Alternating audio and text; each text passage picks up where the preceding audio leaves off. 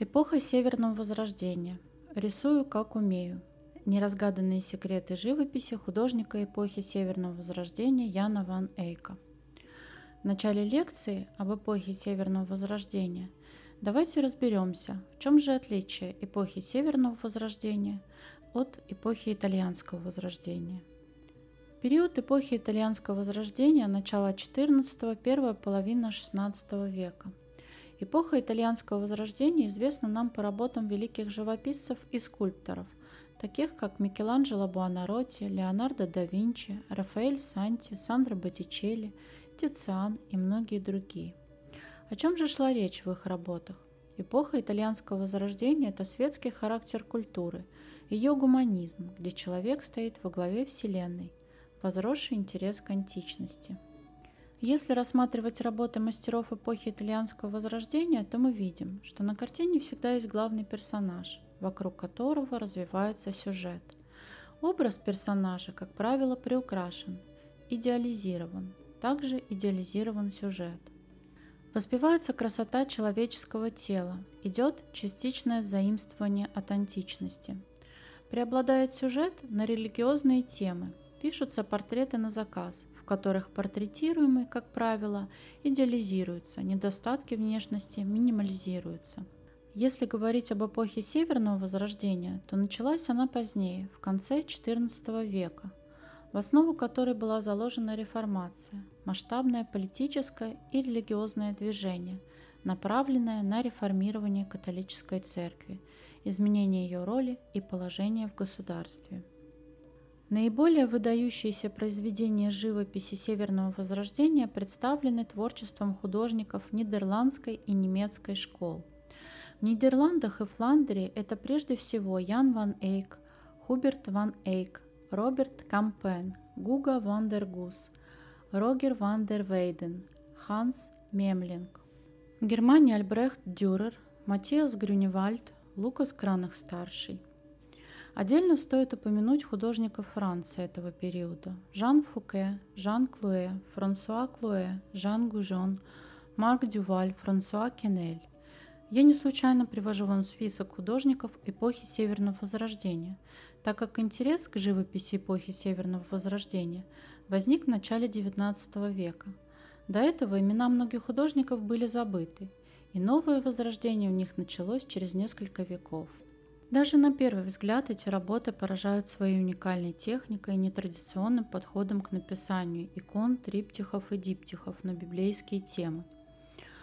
Возьмем, к примеру, Деву Марию, написанную Жаном Фуке, ориентировочно в 1450 году, на правой стороне Миленского диптиха. Увидев эту работу, я была поражена, насколько эта работа отличается от всего, что я видела, и насколько она выглядит современно как будто эта работа была написана в XIX или начале XX века. Жан Фуке изображает Деву Марию с обнаженной грудью, тонкой талией, в одежде, соответствующей моде того времени, в корсете и королевской накидке. На голове у нее корона, украшенная жемчугом, на руках у нее младенец Иисус, а окружена она ярко-красными и синими ангелами. Такое изображение Святой Девы Марии слегка обескураживает неподготовленного зрителя. В работах художников эпохи Северного Возрождения часто встречался реальный пейзаж. В светском портрете портретируемый прописывался художником очень реалистично, со всеми мимическими складками, недостатками кожи и фигуры. В этот период начинает развиваться бытовой жанр – натюрморт и пейзаж – в том числе городской и архитектурный. Как правило, работы были детализированы, детали прорабатывались очень тщательно, мазки сглаживались, применялись лессировки, наложение одного цвета на другой. Художники Ян ван Эйк и Хуберт ван Эйк были братьями и жили в Нидерландах. На сегодняшний день больше известны работы Яна ван Эйка, который, по мнению искусствоведов, учился живописи именно у старшего брата Хуберта ван Эйка – также известно, что они совместно работали над созданием генского алтаря. Ян Ван Эйк родился ориентировочно в 1385 году в Нидерландах. Умер 9 июля 1441 года в городе Брюге, Бельгия. С 1425 года Ян ван Эйк становится придворным герцога Бургундии Филиппа Доброго, который высоко ценил его как художника и щедро оплачивал работу. 19 мая 1425 года датирован документ, из которого следует, что художник принят на службу герцогу в качестве камердинера со всеми почестями, преимуществами, свободами, правами, выгодами и жалованием 100 парижских ливров в год. В 1435 году герцог распорядился повысить жалование художнику до 360 ливров в год. Это было связано с тем обстоятельством, что Ян Ван Нейк женился и герцог хотел обеспечить своему подданному достойное существование. По тем временам это было неслыханное жалование, и казначей герцога очень препятствовал назначению этой выплаты. Благодаря такому щедрому жалованию Ян Ван Эйк впоследствии в 1431 году купил дом в Брюге, в котором прожил до конца своих дней период с 1427 по 1428 год в составе герцогского посольства Ян ван Эйк отправился в Испанию, а затем в Португалию, в числе тех, кто должен был договориться о свадьбе Филиппа Доброго и португальской принцессы. Яну Ван Эйку было поручено написать портрет невесты. Было сделано два портрета. Оба были отправлены герцогу вместе с проектом брачного договора – один был отправлен сушей, другой морем. До нашего времени, к сожалению, портреты не сохранились. Ян Ван Эйк писал потрясающие работы. Он мог изобразить любую текстуру – шелк, бархат, мешковину, мрамор, дерево, драгоценные камни. В его работы очень интересно погружаться, так как если внимательно вглядеться в его произведения, можно обнаружить паутинку с пауком, нарисованную в углу комнаты, отражение окна в камне драгоценной броши, в самом маленьком окошке обнаружить развешенное белье, людей на улице. При этом улица на общем фоне картины будет очень маленькой. Представьте, какого размера были люди. Цветы и растения, которые можно идентифицировать по справочнику растений, так как они были написаны с детальной точностью. Мастерское изображение света тени, надписи наоборот от лица Бога. Ян Ван Эйк создавал эффекты погружения зрителя в картину. Например, когда персонаж как будто выходит из картины, или за счет дополнительно нарисованных рам создавал более глубокое пространство картины. Рамы для своих работ Ян Ван Эйк также создавал собственноручно. Ян Ван Эйк был популярным художником. У него хотели заказать портрет многие известные люди того времени. Ян Ван Эйк работал над заказами достаточно быстро, по мнению искусствоведов, Ян Ван Эйк по техническому выполнению работ опередил свое время на два века. Его работы отлично сохранились, так как он четко выполнял технологию изготовления фресок на дереве и картин. Стоит также отметить, что при своем признании официальной должности при герцоге Ян Ван Эйк не стыдился работать маляром на общественных началах и белить стены храмов. Иногда Ян Ван Эйк ставил подпись на своих работах «Как умею», что также говорит о его скромности и отсутствии тщеславия. До сих пор существует мнение, что Ян Ван Эйк использовал камеру обскура, так как до настоящего времени искусствоведы спорят о том, как человек того времени мог писать столь реалистичные, даже фотографически точные работы. Но достоверного подтверждения этому обстоятельству нет. Одним из секретов написания столь реалистичной живописи было открытие, сделанное Яном ван Эйком, о смешении краски с маслом, льняным или ореховым. В результате было легче рисовать, и при засыхании краска не теряла своего цвета и блеска. До этого мастера работали с темперными красками, разведенными на яичном желтке, которые были более густыми по составу и намного быстрее засыхали и портились. Также Ян Ван Эйк использовал лессировки, нанесение одного красочного слоя на другой. При попадании света лучи отражались от краски, создавая эффект нужного материала. Основным произведением Яна Ван Эйка и его брата является Генский алтарь.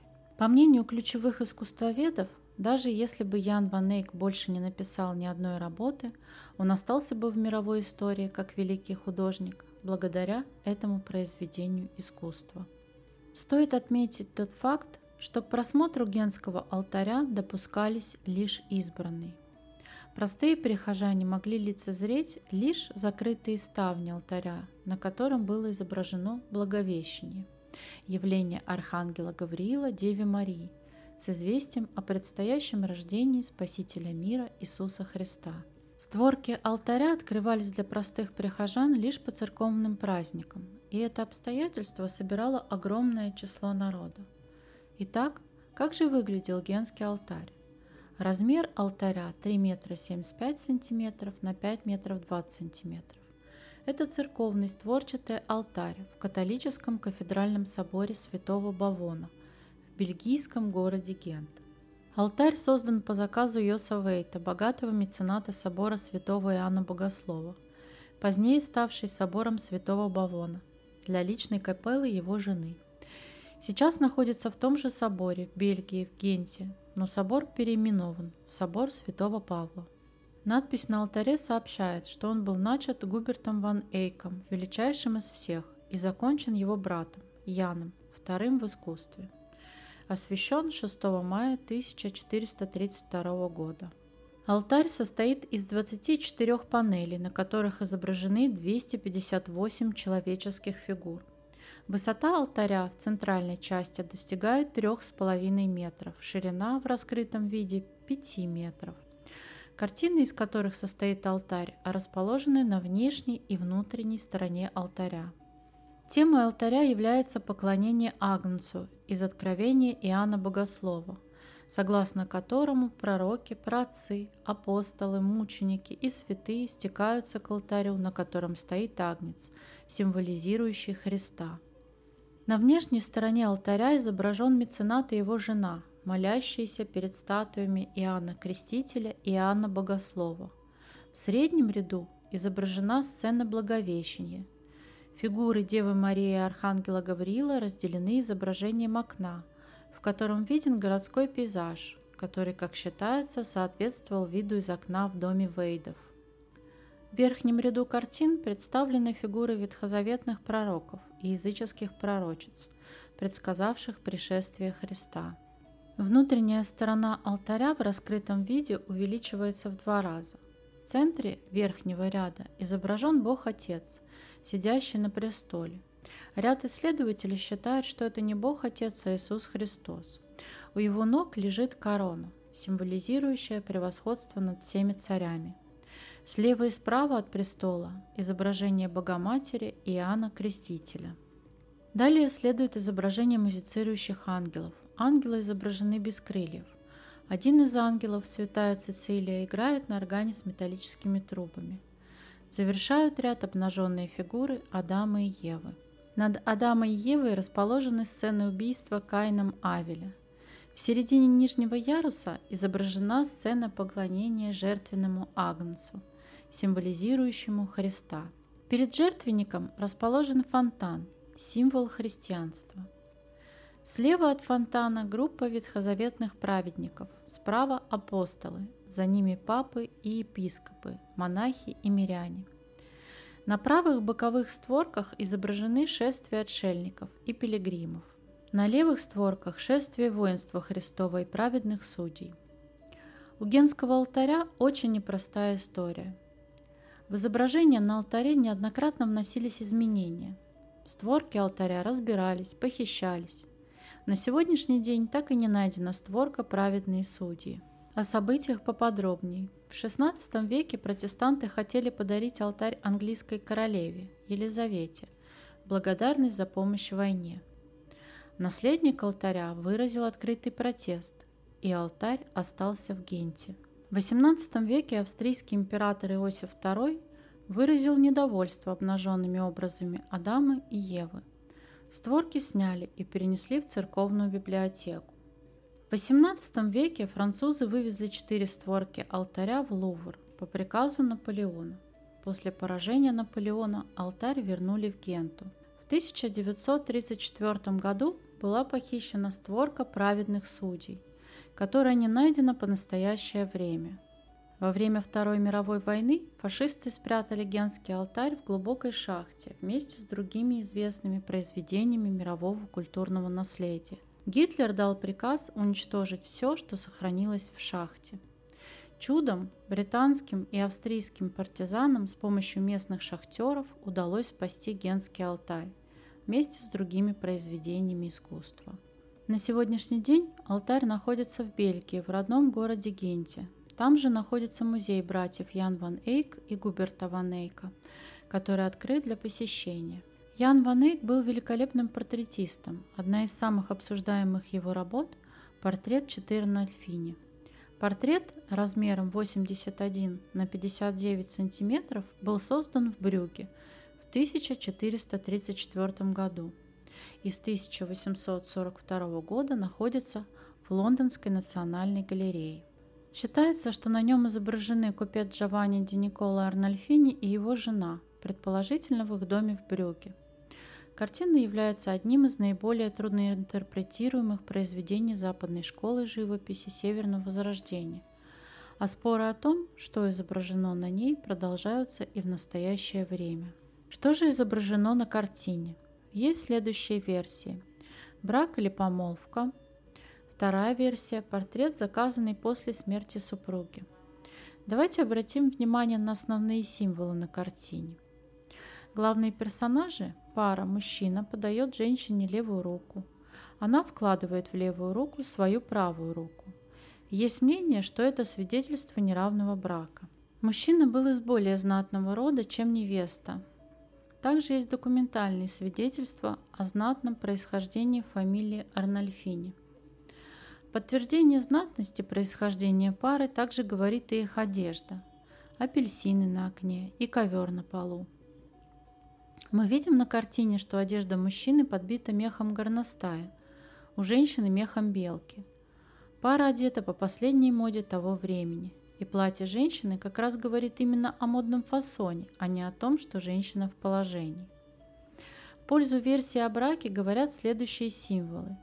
Если внимательно посмотреть на зеркало, то мы увидим в нем отражение еще двух человек. А также подпись художника «Ян ван Эйк был здесь».